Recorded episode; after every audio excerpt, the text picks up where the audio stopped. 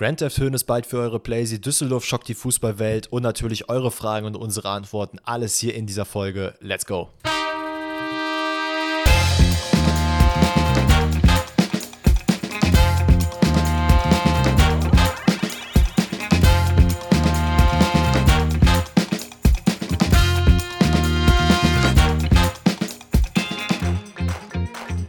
Grüezi all miteinander, herzlich willkommen zu einer neuen Episode Pfosten rettet. Heute an diesem wundervollen Donnerstag, an dem es ein bisschen ruhiger zugange geht, möge man meinen, äh, was allerdings absolut nicht der Fall ist. Denn wenn der Fußball stillsteht, dann ist aber neben dem Platz aber so einiges los. Da haben wir unter anderem Würstchen-Uli, der wieder auf äh, Bayern-Terrier rumläuft, äh, wo es wirklich drunter und drüber läuft. Wir haben die Marco-Reus-Verlängerung. Wir haben Fortuna Düsseldorf, die einfach die Fußballwelt komplett revolutionieren. Wir haben natürlich wieder eure Fragen und unsere Antworten. Wir haben wirklich alles dabei. Wir haben ein buntes Programm für euch. Deswegen wollen wir auch gar nicht lange schnacken äh, und gehen zur ersten Amtshandlung in jeder Episode. Und die Frage geht natürlich an dich, wie es dir geht. Mir geht es sehr, sehr gut, ja. Ähm, ich muss, ich habe noch was Kleines zu erzählen. Und zwar ähm, habe ich mich heute wieder so ein bisschen gefühlt wie ein kleines Kind. Ähm, okay. Wie, wie fange ich jetzt? Also erstmal meine Freundin hat Geburtstag und ich habe meiner Freundin zum äh, Geburtstag einen Game Boy heute? Advance SP geschenkt. Ja, genau heute. Ähm, Game Boy Advance SP habe ich ihr geschenkt mit äh, Pokémon Silber. Und das ist einfach übertrieben Nostalgie. Sobald du das anmachst, so dieser 8-Bit-Sound ist halt richtig, richtig geil. Ähm, erstmal deswegen. Und dann waren wir heute in, ähm, waren wir was essen, also Frühstücken so mäßig. Und äh, in Köln gibt es noch so einen Laden, die haben so alte DVDs und äh, CDs und mhm. so ein. Stuff. Und da war auch so eine Vitrine mit so alten Gameboy-Spielen und richtig geil. Da war einfach FIFA 2001 und sowas äh, für, was Ach, war das für eine Konsole? Ich weiß es gar nicht mehr. Sehr, sehr wild. Und da haben wir uns dann noch so einen, äh, so einen Pokémon-Film halt gekauft, so eine DVD. Hm. Ähm, Pokémon Schwarz, glaube ich, war der Film oder so. Aber ähm, dann bin ich da rausgegangen, hatte das also in der Hand, dachte mir so, ich könnte jetzt auch zehn Jahre alt sein, ne? So freue ich mich gerade so. so kennst du das, wie du, wenn du dich früher so, du bist so zu Müller gegangen oder zu Saturn oder so, hast dann so diese Spiele angeguckt und hattest so diese Hüllen in der Hand und hast so, boah, wie cool das mhm. wäre, das jetzt zu kaufen. Und dann hast du es gekauft und dann, oder bekommen irgendwie zum Geburtstag und hast aufgemacht, diese, dieses äh, Booklet da gelesen und so, beste Leben. Ey, das war, das war, das war das Krankste. Ich hatte auch damals ähm, eine ähnliche Geschichte, aber, ähm, also da war ich auch, glaube ich, zehn. Ähm, da kam gerade Pokémon Smaragd raus.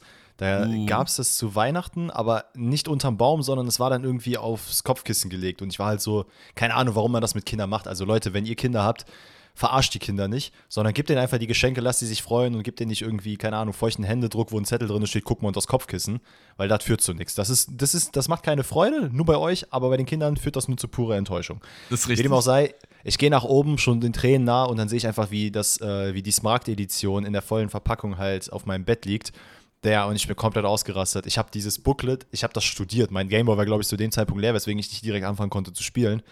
Ey, aber das, das Gefühl werde ich auch hundertprozentig nächste Woche haben. Der nächste Woche kommt das neue, äh, oder der neue Zelda-Teil raus, uh, wo ich auch schon geistesgestört gehypt bin. Ähm, aber eine andere Kindersache, die bei mir heute passiert ist, äh, was ich glaube ich auch als kleines Kind nur hatte, ist, dass ich mich einfach krank überfressen habe, ohne zu merken, was es für Konsequenzen haben kann. Ich habe mir nämlich heute gedacht, ich gehe in meiner Mittagspause mal zu Five Guys, nachdem ich 100.000 Meetings hatte. Und das war die schlechteste Entscheidung, die ich hätte in meinem Leben treffen können. Ich habe gegessen, eigentlich ein normales Menü gegessen. Ich kam ins Büro und ich habe mich wirklich nach einer Couch gesehnt und dachte mir so, Alter, ich bin so voll. Ich krieg doch hier jetzt nichts mehr gedribbelt, ne? Also, ich saß dann auch teilweise da, in einem, in, hatte noch ein neues Meeting und war dann so richtig so, okay, man muss immer so ganz kurz nach oben nicken, damit ich merke, dass ich hier nicht einschlafe. Und habe irgendwann gemerkt, dass ich im Scream so sehr, sehr weit unten zu sehen bin. Tatsächlich nur noch ab Nasenhöhe nach oben.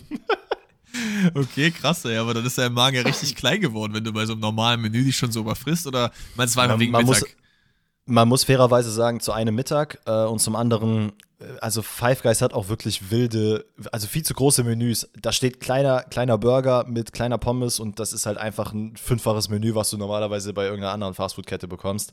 Von daher, die Lehre daraus, es geht einfach nicht Fastfood essen, packt euch ein Salätchen und dann Abfahrt, dann passt das. Dann müsst ihr nicht so ein Schlaf, schlafen Meeting haben, wie ich es habe. Aber das stimmt. Ich finde es auch eher, tendenziell immer eher geiler, wenn man abends richtig dick was isst und nicht mittags, sondern mittags. Also ich esse auch richtig, richtig dick mittags, das stimmt. Aber äh, so ja. normalerweise äh, bin ich da auch Fan von.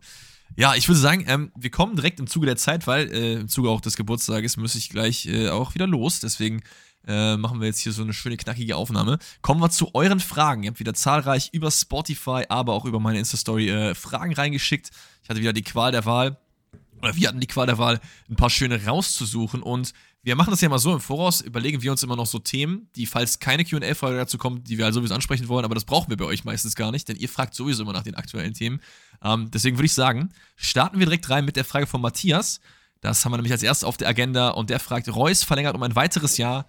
Eurer Meinung nach ist das eine gute Entscheidung oder nicht? Und ich würde erstmal sagen, zum Einstieg gebe ich da erstmal die, die Bühne an dich weiter, denn Dortmund-Fan, ihr wisst es.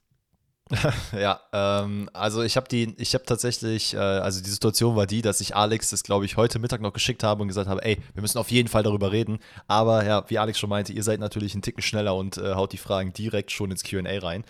Ähm, vielleicht mal ein paar Rahmendaten erstmal dazu. Also Marco Reus verlängert um ein Jahr. Soweit ich weiß, äh, gibt es kein weiteres äh, Folgejahr darauf. Also es wird dann dementsprechend nächstes Jahr nochmal ein neuer Vertrag ausgehandelt, insofern yes. verlängert werden sollte. Ähm, das Gehalt sinkt von 12 Millionen auf 7 Millionen äh, und in diesen 7 Millionen sind auch schon alle Bonis mit drin.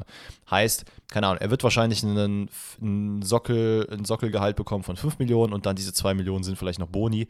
Ähm, was ja auch grundsätzlich das Ziel von, von Sebastian Kehl ist, dass er halt jetzt alle Spielerverträge mit, ja, mit Bonis ausstattet, damit einfach der Anreiz für gute Spiele natürlich da ist. Was ich davon halte, also wir, haben, wir haben ja schon das eine oder andere Mal über Marco Reus gesprochen. Und äh, wir müssen ja jetzt nicht einen Riesenfass daraus aufmachen, wie krass er als Legende von Borussia Dortmund fungiert und was er auch für die Stadt bedeutet, generell als Aushängeschild für den Verein.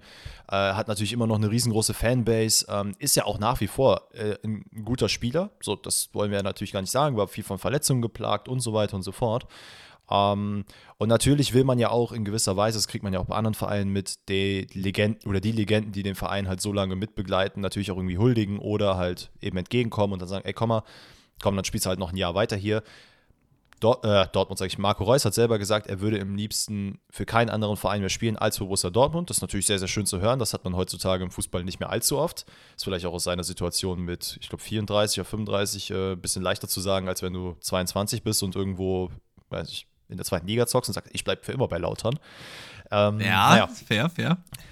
Aber ich finde es äh, alles in allem mit, der, mit dem Hintergrund, dass er wohl gesagt hat, also ihr müsst euch das vorstellen, das war wahrscheinlich wie bei FIFA, äh, wenn ihr euch da irgendwelche Spieler kauft, ne, im Karrieremodus, dann steht da auch immer Schlüsselspieler, Rotationsspieler und so weiter solche Auswahlmöglichkeiten wird er wahrscheinlich im Vertrag auch gehabt haben. Das ist dann wie so eine Checkliste, wo du einfach den Haken setzt, was du dann sein willst, kriegst dann dein Gehalt, schreibst dann, welche Rolex du noch daneben haben willst und dann ist der Vertrag unterschrieben. Ähm, weil er hat nämlich wohl eingesehen, dass er jetzt nicht immer von Anfang an spielen wird, dass er diese Rolle einnehmen wird, die er jetzt gerade hat. Heißt, er kommt in der 70. Minute von der Bank und äh, versucht dann nochmal ein bisschen die jungen Leute, die dann eben nochmal in den Verein reinkommen oder die halt jetzt schon da sind, einfach nochmal ein bisschen so zu lehren und ja, der halt so ein bisschen zu zeigen, wofür Dortmund steht. Von daher unter der Prämisse finde ich es vollkommen in Ordnung, dass man mit Marco Reus verlängert hat. Ich glaube, er kann halt eben diese letzten 20, 30 Minuten, kann er auf jeden Fall noch ein Faktor sein. Ähm, hätte man das jetzt andersherum gemacht, dass man gesagt hat, ey, der bleibt hier für immer Kapitän und der bleibt Stammspieler und sonst was, hätte ich dann, glaube ich, das ein bisschen kritischer gesehen, ähm, aber auch die Gehaltseinbuße und so geht natürlich dem Verein auch so ein bisschen entgegen.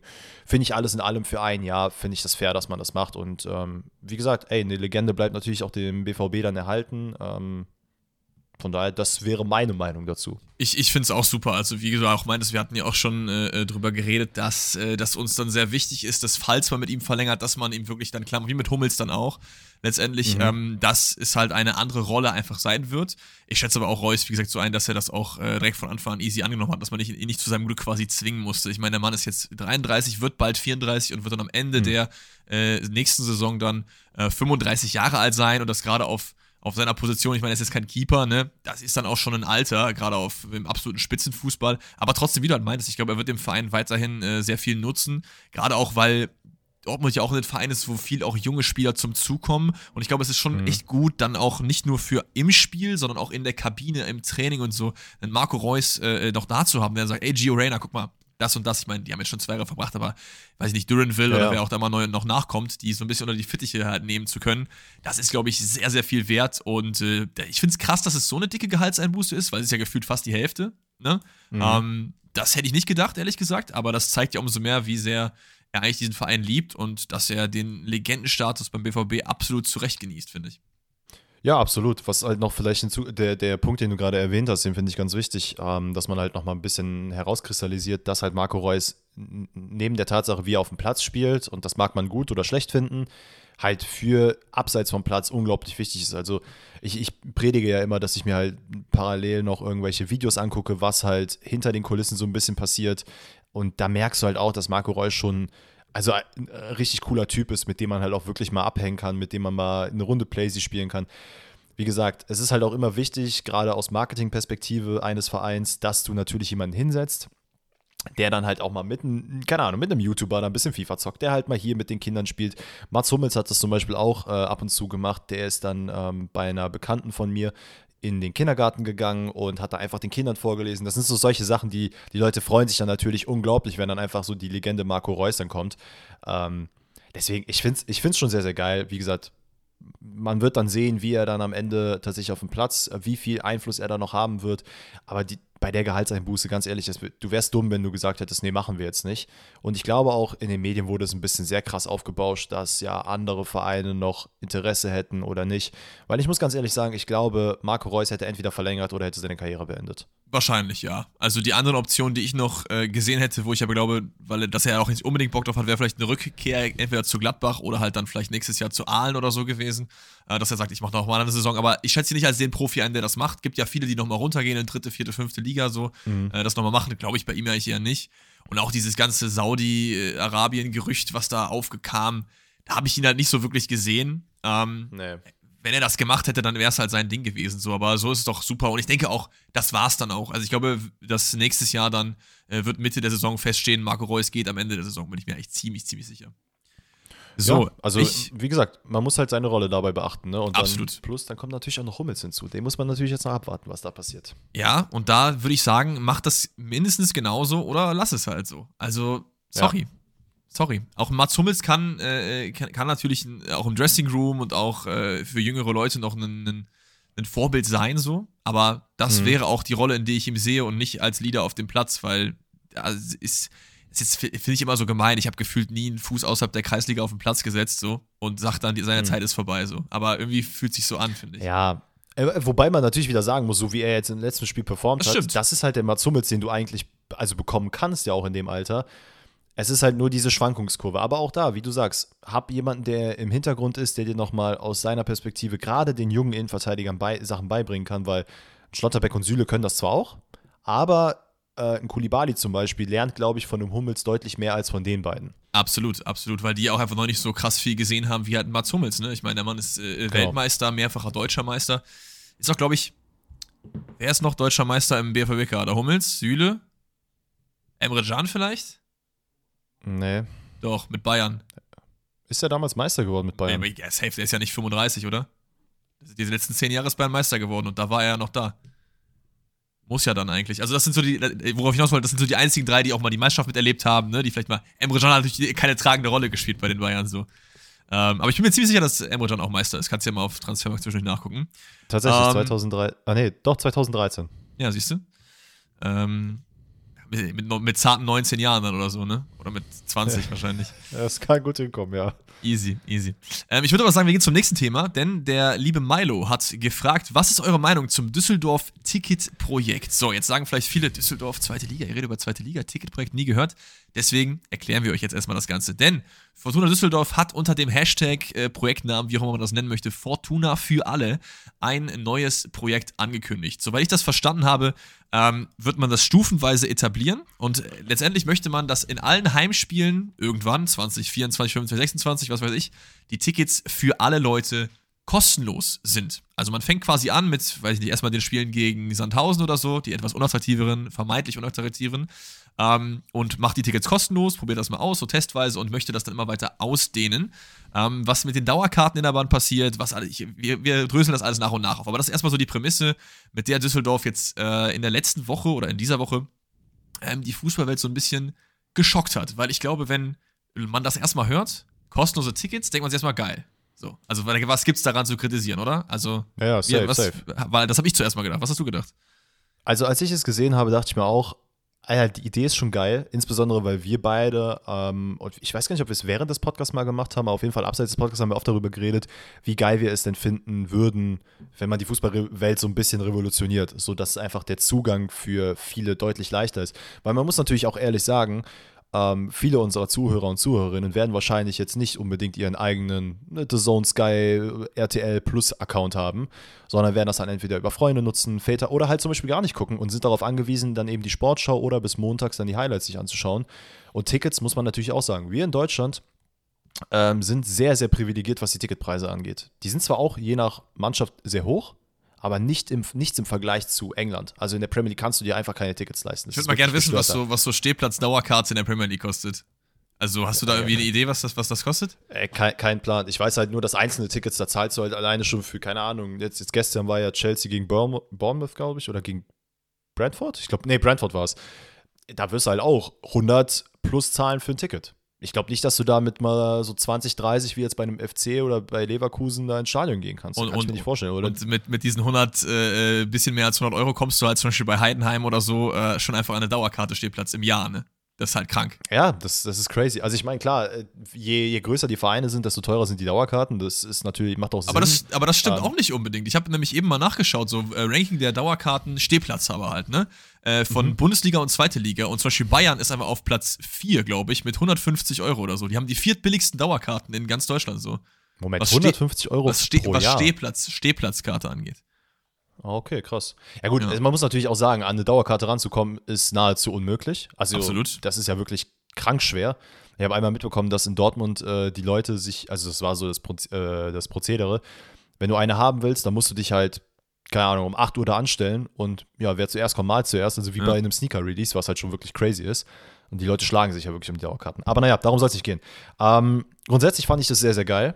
Ähm, habe mich aber auch im gleichen Zuge dann gefragt, okay, was sind denn die Parameter? Wie kann es sein, dass man das einfach machen kann? Weil ein Verein, gerade über die Corona-Pandemie haben wir das ja mitbekommen, ist ja sehr, sehr hart darauf angewiesen, dass eben Tickets gekauft werden, dass Leute das Stadion besuchen.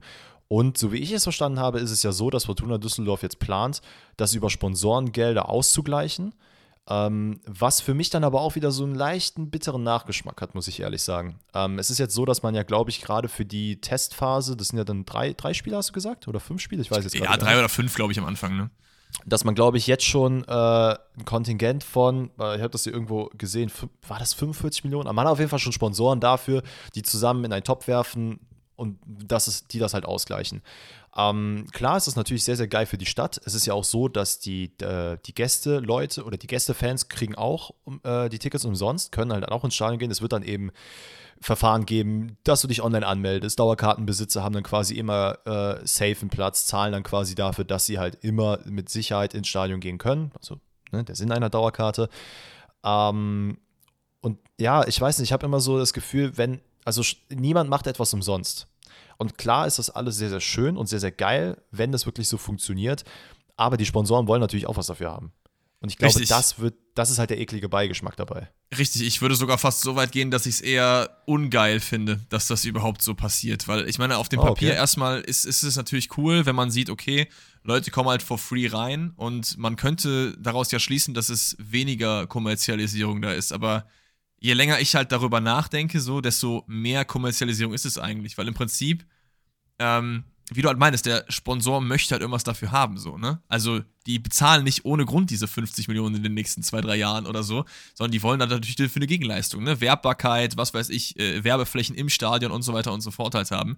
Ähm, und in dem, in dem Fakt ist es für mich eigentlich eher mehr Kommerzialisierung, so, weil der Club verzichtet halt auf die Einnahmen und ich finde, das sind halt auch Einnahmen, die jeder Fan bereit ist zu bezahlen. Ne? Also wenn das äh, äh, ähm, äh, bezahlbare Tickets halt sind, so, dann regt sich auch keiner darüber auf, dass er dann da, weiß ich nicht, 10, 15 Euro für so einen Stehplatz bezahlen muss, wenn das halt in Ordnung ist. So. Deswegen, also. Ja, äh, das check ich halt, check ich halt nicht so, ne?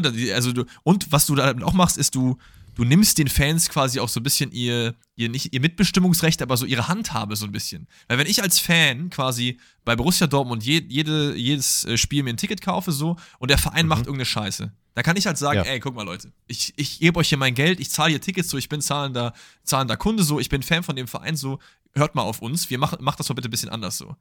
Und was, der Sportverstand ist dem ja scheißegal, ob jetzt Fans kommen oder nicht. Weil das Geld ist ja sowieso da. Ja, aber das Problem ist ja, das ist ja auch so ein Fakt. Die Sponsoren werden ja auch ganz genau darauf achten, ob das funktioniert oder nicht. Also ich habe jetzt gerade mal parallel ja. geguckt, es sind äh, aktuell 45 Millionen für die nächsten fünf Jahre eingeplant von ähm, unter anderem Hewlett äh, Backart Enterprise, wer immer auch immer das ist, Targobank, Provinzial. Ähm, das sind zum Beispiel so das sind halt Unternehmen, die halt, wie du sagst, ne, ohne denen jetzt was Böses zu wollen, die natürlich sehr, sehr bedacht darauf gucken und sagen, okay, wo können wir den jetzt provinzial ausspielen? Wo kann das jetzt über, Abs über die Bande Absolut, laufen? aber, aber du, du verkaufst halt einen weiteren Teil deines Clubs. Und das ist ja genau ja, das, was absolut. die Leute halt nicht haben wollen. Wenn, du, wenn, dich, wenn dich wirklich interessiert, dass du ähm, den Fußball den Leuten näher bringen willst, dann versuch die Ticketpreise nicht kostenlos zu machen, sondern eher zu drücken, weil, wie ich ja meinte, Leute sind gerne bereit dafür, einen fairen Preis zu bezahlen. Und mach irgendwelche Programme, dass du sozial benachteiligte Leute irgendwie easy an Tickets kommen können oder so. Das gibt's halt alles so. Aber stattdessen entscheidet man sich dafür, dass für kostenlose Tickets, nach denen keiner gefragt hat, weil, wie gesagt, ob ich jetzt 10 Euro bezahle oder 0 Euro, ist mir persönlich eigentlich relativ egal, solange es halt nur diese 10 Euro sind, so. Äh, das halt zu implementieren, so, gerade nach einer Corona-Pandemie, wo eh wenig Geld da ist, so, wo man das einfach auch für andere Sachen benutzen hätte können. So. Ich check's halt nicht. Naja, ich check's wirklich nicht. Aber, aber guck mal, wenn du das, wenn du das Ticket jetzt für 10 Euro anbietest, ja. ähm, das muss ja auch irgendwo, du hast ja ein, du hast ja fixe Kosten, die du abdecken musst. Das heißt, so Richtig. oder so musst du mit einer Art Sponsoring arbeiten. Absolut. Ähm, ich, ich bin halt, also ich kann es gar nicht abschätzen, wo das hinführen wird. Ähm, weil es kann natürlich ein kompletter Kollaps sein, dass, dass man merkt, weil ich habe jetzt gerade auch mal parallel noch geguckt, äh, es ist so, dass Fortuna Düsseldorf in, also mit dem aktuellen, äh, mit der aktuellen Auslastung, mit den, äh, den 17 Heimspielen, die man in der zweiten Liga hatte, so mit 29.000 Zuschauern rund 12 Millionen äh, Euro an Einnahmen gemacht hat fürs gesamte Jahr. Ja. Das ist jetzt, wie gesagt, natürlich für andere Vereine wird es mehr sein, für andere weniger.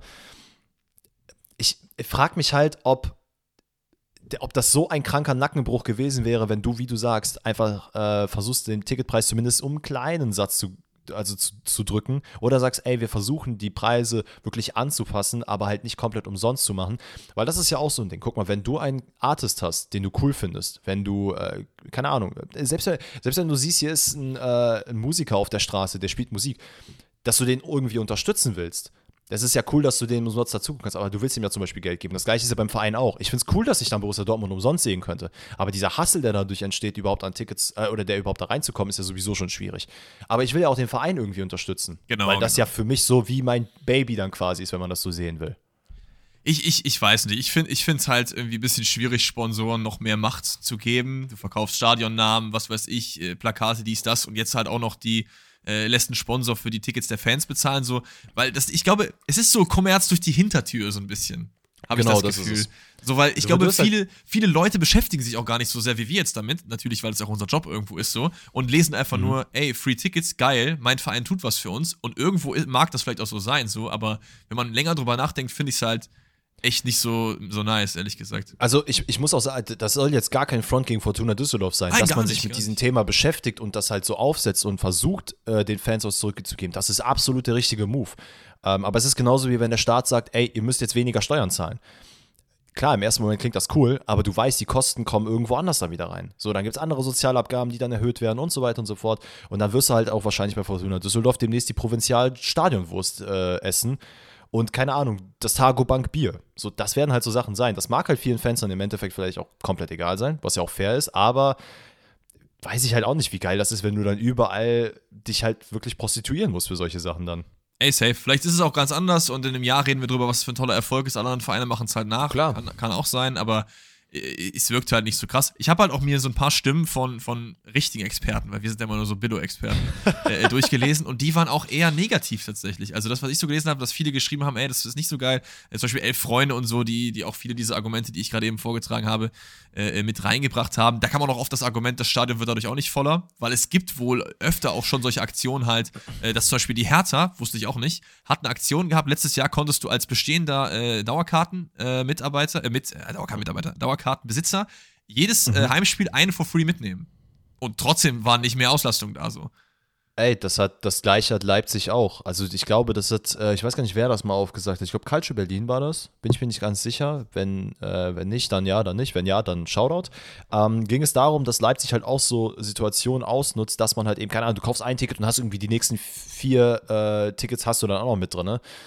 Einfach nur, damit es am Ende aussieht, als wäre das Stadion ausverkauft, auf dem Papier, was es dann faktisch gesehen nicht ist.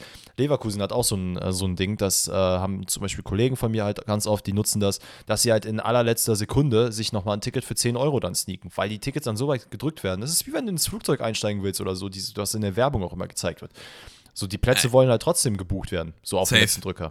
Natürlich wollen wir jetzt nicht hier Fortuna Düsseldorf in den Topf mit RB Leipzig werfen, so, ne? Es, es, ging halt nur darum, auch zu zeigen, dass halt auch dieser Aspekt vielleicht nicht so so super gut funktioniert. Im Endeffekt werden wir sehen, was daraus passiert. Ich finde es spannend, auf jeden Fall. Ich bin jetzt auch nicht, dass ich sage, was für eine dumme Scheiße, sondern ich, ich will es mir einfach mal angucken. So, ich glaube halt mhm. nicht, dass es das ist, wonach die Leute sich sehen, weil im Endeffekt sehen sich die Leute nach, dass der Club wirklich den Fans gehört und ich finde, dadurch gehört er weniger den Fans. Ähm, mhm. Aber das wird sich in der Zukunft, glaube ich, zeigen. Wir werden es auf jeden Fall beobachten und auch vielleicht mal, vielleicht gehen wir auch mal nach Düsseldorf, wenn das geht und schauen uns das mal von, von vornherein an und dann werden wir euch davon auf jeden Fall berichten. Gut, würde ich sagen, das Thema haben wir auch abgeschlossen. Gehen wir, was machen wir als nächstes? Äh, komm, wir gehen wieder ein bisschen, ein bisschen FC Hollywood, denn yeah. der, Wurst, der Würstchen-Uli hat es heute auf den Platz geschafft. Dieser Mann ist einfach nicht vom Club wegzu, äh, wegzubekommen. Ich habe nur dieses Meme gesehen, wo, ähm, wo Hoeneß auf dem Platz war mit Tuchel und dann die Überschrift war: Thomas, nach welchen Ideen spielst du hier Fußball? Hast du das, du kennst ja das Video, ne? ja, ja, kenn ich, kenn ich. Unfassbar Aber, geil. Äh, von, von wem kam denn die Frage? Äh, ja, da würde ich jetzt drauf kommen. Also es gibt mehrere Fragen so, okay. zu dem Thema, deswegen, äh, also erstmal Kevschen hat gefragt, wen wir gerne als Sportforscher bei den Bayern sehen wollen. Und äh, Undisputed Villain hat gefragt, sollte Uli Hoeneß wieder eine tragende Rolle beim FC Bayern bekommen, nachdem er auf dem Trainingsplatz jetzt war? So, wir können das ja mal so ein bisschen auseinanderdröseln. Ich habe das alles mal unter dieses Bayern-Hollywood-Thema gefasst. Sollte Uli Hoeneß eine tragende Rolle bekommen? Nein. Uli Hoeneß kann von mir aus genau die Rolle bekommen, die er gerade hat. Der Mann ist eine Legende des Clubs, was er sich auch auf jeden Fall verdient hat. Er ist eigentlich so das Gesicht des FC Bayern wenn man nicht an Spieler denkt, sondern an alles, was dahinter ist. Und das auch natürlich todesverdient. Also diejenigen von euch, die das nicht wissen, schaut gerne mal in die Historie des FC Bayern. Was dieser Mann teilweise für den Verein gemacht hat, ist halt auch natürlich steuerhinterzogen privat, darüber müssen wir dann nicht reden. Mhm. Aber ist wirklich, wirklich geisteskrank. Und natürlich war er in den Medien nicht immer so super gut gern gesehen so und das auch komplett zu Recht. Also die, die, diese Menschenrechts-PK mit, mit Karl-Heinz Rummenigge. Göttlich, ey aber auch äh, Juan Bernat und diese ganzen anderen Sachen. Also, das äh, musste schon alles nicht sein. Ich finde, Uli Hoeneß ist äh, gut darin, genau das zu tun, was er tut. Er ist halt so ein bisschen wie der Papa. Ne? Also, mhm. der guckt halt was da so geht. Und wenn das nicht so passt, dann, dann schreit er mal über den Spielplatz so. Aber mehr auch nicht. Und das ist auch, glaube ich, gut, weil man muss auch weg von Uli Hoeneß und Karl-Heinz Rummenigge, dieser Ära einfach. So geil die auch teilweise war und so witzig das auch war, das teilweise von außen anzusehen. Gerade auch für Nicht-Bayern-Fans. Ich, ich, ich, ich war ja immer derjenige, der das aushalten musste, wenn er wieder irgendeine Scheiße gesagt mhm. hat. Und dann kamen die Leute zu mir, was, was hat der Uli da wieder gesagt, der Larry so. Und ich, so als würdest du jetzt dem sagen können, ey Uli, ich bin Bayern-Fan, was soll das so? Ja, ja, safe, so, safe. Aber ähm, nee, also, oder siehst du das irgendwie anders? Würdest du jetzt Uli Hoeneß sagen, ey komm, mach nochmal fünf Jahre so? Nein, guck mal, das Ding ist ja auch, ich fand es eigentlich auch in erster Linie gut, das kam in der Bayern-Doku so ein bisschen äh, raus, dass Oliver Kahn diese, also diese Ära mitgenommen hat und gesagt hat, okay, das ist alles geil, aber wir müssen uns weiterentwickeln. Und es ist, es gibt unglaublich viele Unternehmen, eigentlich ist, ist fast jedes Unternehmen so, dass irgendwann gibt es eine sogenannte Fahrtabhängigkeit. Das heißt, Leute sehen, okay, es hat jahrelang funktioniert und ich brauche nichts anderes auszuprobieren, weil genau das hat ja jetzt die letzten Jahre funktioniert. Das wird die nächsten 20 Jahre auch funktionieren. Und das ist faktisch gesehen einfach nicht der Fall. Deswegen ist es immer gut, neue Impulse zu bekommen. Und äh, Oliver Kahn, der dann auch mit seinem Studium und seiner Weiterbildung oder generell sein, dass er sich weitergebildet hat, da reingekommen ist und gesagt hat, okay, ey, wir müssen aber Bayern München zum Beispiel auch als Weltmarke etablieren dass es nicht nur fußballerisch ist, weil da ist halt nicht nur, also das müssen wir halt auch sagen, das ist nicht äh, die Zukunft des Fußballs. Es geht nicht nur um Fußball, es geht halt auch darum, kannst du das Bayern München Trikot mit, keine Ahnung, Louis Vuitton zum Beispiel jetzt mal überspitzt gesehen zusammenpacken. So, das mag zwar jetzt nicht jeder fühlen, aber das ist halt leider Gottes irgendwo auch die Zukunft, dass man halt versucht, diesen Fußball nicht nur im Fußball zu belassen, sondern auf andere äh, Rubriken auch runterzubrechen. Und ich finde, das ist zu einem gut, dass man da neue Impulse setzt dass, dass Uli Hoeneß da jetzt, äh, also dass er da irgendwie nochmal was machen sollte. Ganz ehrlich, Leute, lasst euch nicht blenden. Der Mann, der sitzt am Tegernsee und der, der lässt da die Puppen tanzen. Der schreibt dann hier ein paar SMS, hier ruft er mal an, dann macht mal hier äh, Doppelpass, dann ruft er da beim Kahn an, sagt ihm wieder, was zu machen hat. Und so wird das laufen. Der Mann hat noch geisteskrank viel zu sagen. Also allein die Tatsache, ja, ja, dass der Fall. da rumstolziert, der, ganz ehrlich, der kommt aufs Bayerngelände. Da kommt dann irgend so ein Praktikant, der fragt, was wollen Sie denn hier? Können Sie mal den Ausweis zeigen? Der sagt, der klatscht ihm erstmal so ein Würstchen gegen das Gesicht, fährt dann über den Platz, parkt sein Auto wahrscheinlich auch noch auf den Rasen.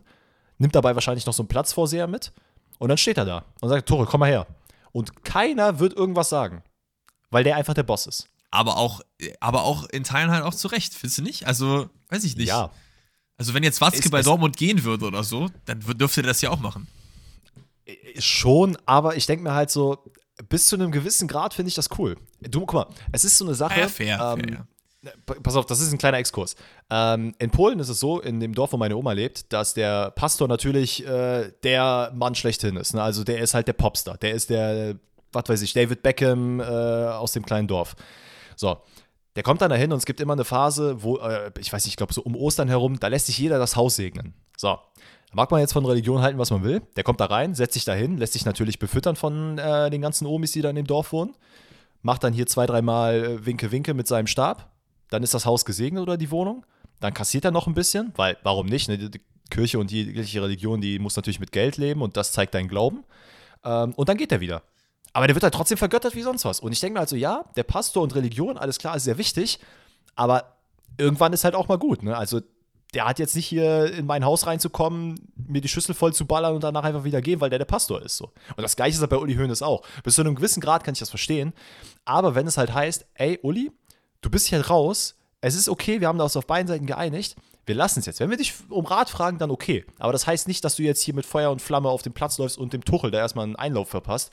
Wobei man das ja auch nicht genau weiß, ob er das getan hat. Das glaube ich auch eher nicht. Also ich glaube, es war eher so, dass, dass äh, Uli Hoeneß einfach deutlich gemacht hat, wie äh, er die Situation gerade sieht. Ich glaube nicht, dass er jetzt Tuchel da als verantwortlich hingestellt hat, weil das würde ja gar keinen nein, Sinn nein. machen nach zwei, drei Wochen. Das, das ist, Uli war oft irgendwie sehr drüber, aber das würde der nicht machen, glaube ich nicht.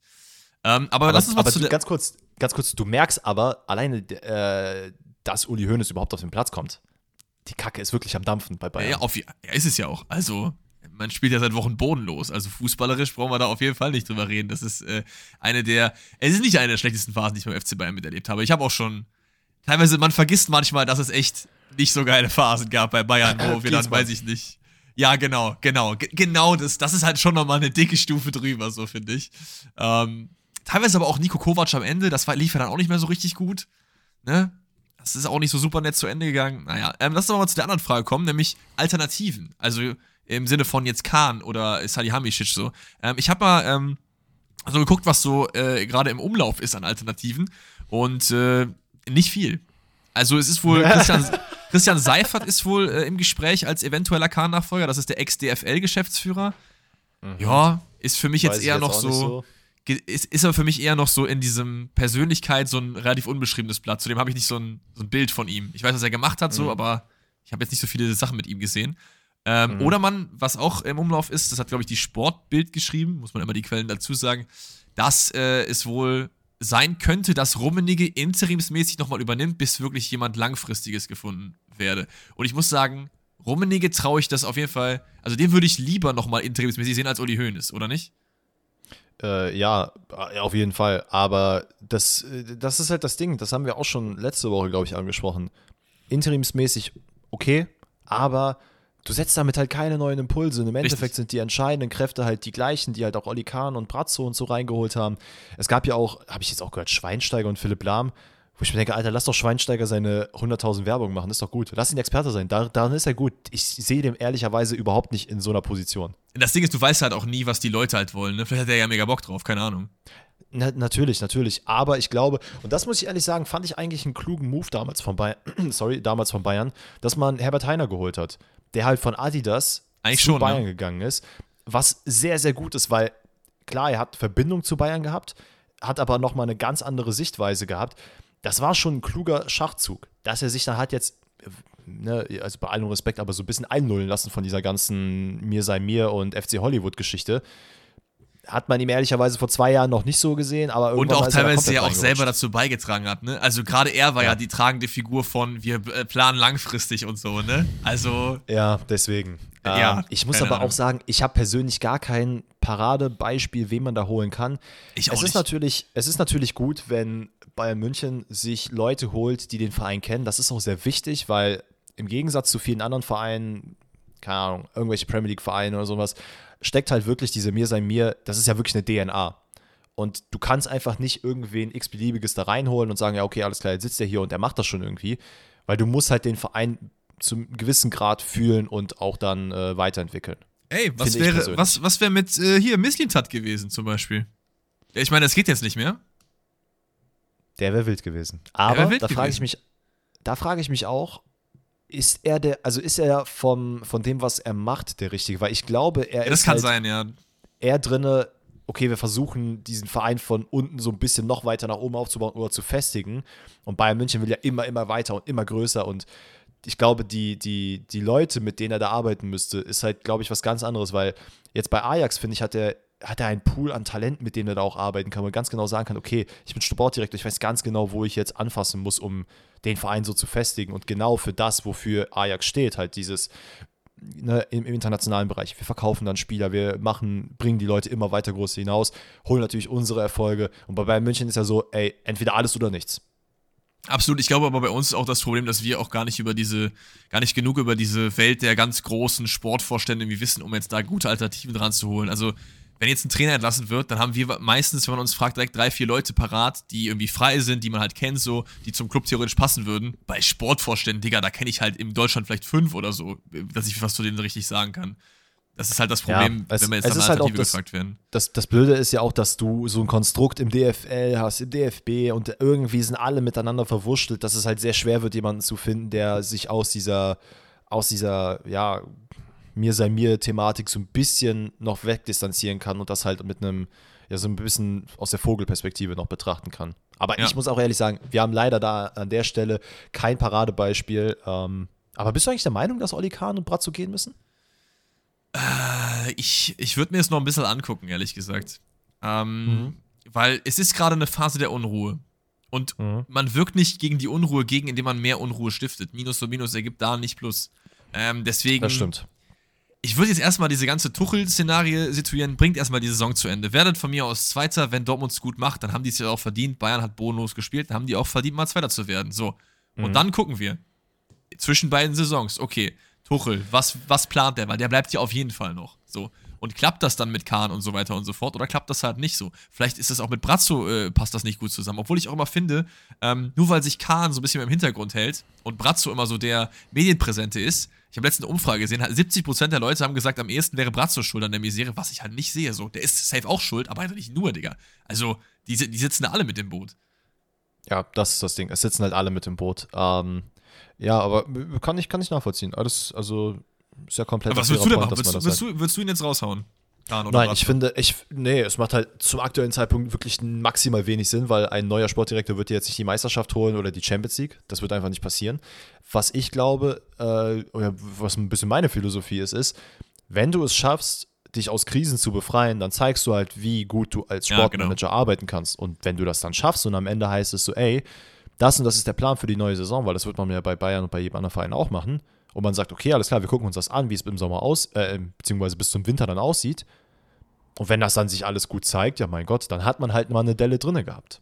Auf jeden Fall. Um in diesem Bayern-Kontext zu bleiben, äh, frühstücken wir, glaube ich, gerade noch die Frage von Elias ab. Da haben wir schon öfter drüber geredet, aber es gibt ja noch ein paar aktuelle Wendungen, weswegen es vielleicht ein bisschen interessanter ist. Ähm, und zwar geht es um die Causa Nagelsmann, was wir zu seiner Person sagen, was wir ihm jetzt empfehlen würden, seiner Situation. Und vielleicht können wir das auch benutzen, um so ein bisschen auch über Pochettino Chelsea zu reden, weil die sind ja, sind die schon fix, fix? Ich habe jetzt da nicht den genauen Stand auf dem Sagen wir Schirm. mal Fabrizio Romano fix. Okay, dann äh, wird er wahrscheinlich auch dahin wechseln. Also was raten wir Nagelsmann? Ich meine, er hat ja Chelsea abgesagt, zumindest laut den, den großen Medien, was ich auf jeden Fall komplett nachvollziehen kann, weil das ist einfach ja. Career-Suicide dahin zu gehen. Und Pochettino macht das halt auch nur, weil Pochettino nicht so der allergefragteste ist in den letzten Jahren. Ich glaube, er hat einfach ein bisschen zu lange gewartet auf einen neuen Job und deswegen muss er den jetzt nehmen. Ähm, nicht, dass er nicht andere Offers gehabt hat, so, aber ich glaube, er hat sich schon immer gedacht, so, ey, ich bin Pochettino, ich habe ein gewisses Standing, ich kann, warte auf gewisse Vereine so. Die mhm. kamen halt nicht, weil die halt immer dann ja andere Leute geholt haben, so. Und Chelsea ist gerade ein bisschen desperate. Finde ich auch nicht so den supergeilen Fit, wenn ich ehrlich äh, bin. Ich glaube nicht, dass ja. Pochettino jetzt der Nächste ist, der da Chelsea wieder groß macht. Ich glaube, das geht eher so äh, in die Hose. Aber Nagelsmann, was machen wir mit dem? Wohin? Warten? Also, ich hatte ich es, glaube ich, auch schon mal gesagt. Meiner Meinung nach soll er den Job bei Tottenham annehmen, wenn ihm der angeboten wird. Ich glaube, innerhalb von Deutschland wird er keinen weiteren, oder wird er keinen, also Job ne annehmen oder bekommen, weil er hat halt quasi schon bei der vermeintlich größten Mannschaft trainiert. Ähm, in Spanien, ich sehe den halt überhaupt nicht bei Real Madrid. Also, das haben wir auch schon gesagt. Das ist irgendwie noch, habe ich das Gefühl, eine Nummer zu groß für ihn. Wenn die ihn anfragen, ey, von mir aus mach das, Bruder, das ist natürlich immer schön. Man sagt ja immer bei so großen Vereinen, lieber annehmen, statt zu warten, weil die Wahrscheinlichkeit, dass die danach nochmal kommen, hm, weiß ich jetzt nicht. Hat sich bei Mbappé auch gezeigt. Äh, ich glaube nicht, dass da jetzt nochmal irgendwie diesen Sommer eine Anfrage kommt, ob der Bock hat, bei Paris äh, aufzuhören und dann zu Real zu gehen. Ich glaube, er soll zu Tottenham gehen ja. Ähm, soll das jetzt, also ich hatte ja auch schon mal gesagt, es ist keine krasse Anforderung aus Tottenham-Sicht. Die werden nicht sagen, werd Meister mit uns, sondern lass uns um die Champions League spielen, lass uns oben etabliert, äh, lass uns oder etablieren, lass uns eventuell einen Pokal gewinnen oder zumindest in die Finalrunden kommen. Die haben, also in England gibt es ja irgendwie gefühlt fünf Liga-Pokals. Ähm, und dann macht er das vielleicht ein, zwei Jahre, tendenziell eher zwei Jahre und dann wird eventuell, wenn er sich halt sehr gut entwickelt, nochmal sagen, okay, meine Zeit ist jetzt hier over, ich kriege halt jetzt die Angebote von Real Madrid, vielleicht nochmal von Bayern München. Aber er muss in ein Umfeld, wo er, glaube ich, einfach seine Philosophie und so wie er spielen will, über einen längeren Zeitraum einfach machen lassen kann äh, oder umsetzen kann. Und das sehe ich am ehesten bei Tottenham, ähm, weil, keine Ahnung, in anderen Ländern, muss ich ehrlich sagen, sehe ich ihn jetzt nicht so unbedingt weil es jetzt vielleicht auch gerade nicht den Fit gibt, ne? Wenn es jetzt nicht Tottenham wird, würde ich einfach ihm sagen, ey, das Wichtigste ist, dass du dir halt gut überlegst, was du als nächstes machst, weil du halt eben auch so jung bist, ne? Also du hast natürlich ja, jetzt ja. diesen Bayern-Bonus, das auch, glaube ich, in der Wahrnehmung es jetzt nicht nur deine Schuld war, dass du rausgeflogen bist. Also wenn du jetzt mhm. zum Beispiel, weiß ich nicht, Graham Potter so, der wird jetzt nicht nochmal einen Chelsea-Verein trainieren. Der wird jetzt eher no Schritt runter wieder gehen. Weißt du, wie ich meine so? Und mhm. Nagelsmann halt eben nicht. Ich glaube, Nagelsmann hat immer noch das Standing so. Und das kannst du dir auch ganz schnell kaputt machen. Wenn du jetzt zu Chelsea gehst, halbes Jahr, klappt nicht, dann bist du dann irgendwie ganz schnell wieder auf äh, der, der Stufe Hoffenheim. Gar nicht böse gemeint, so ist aber so.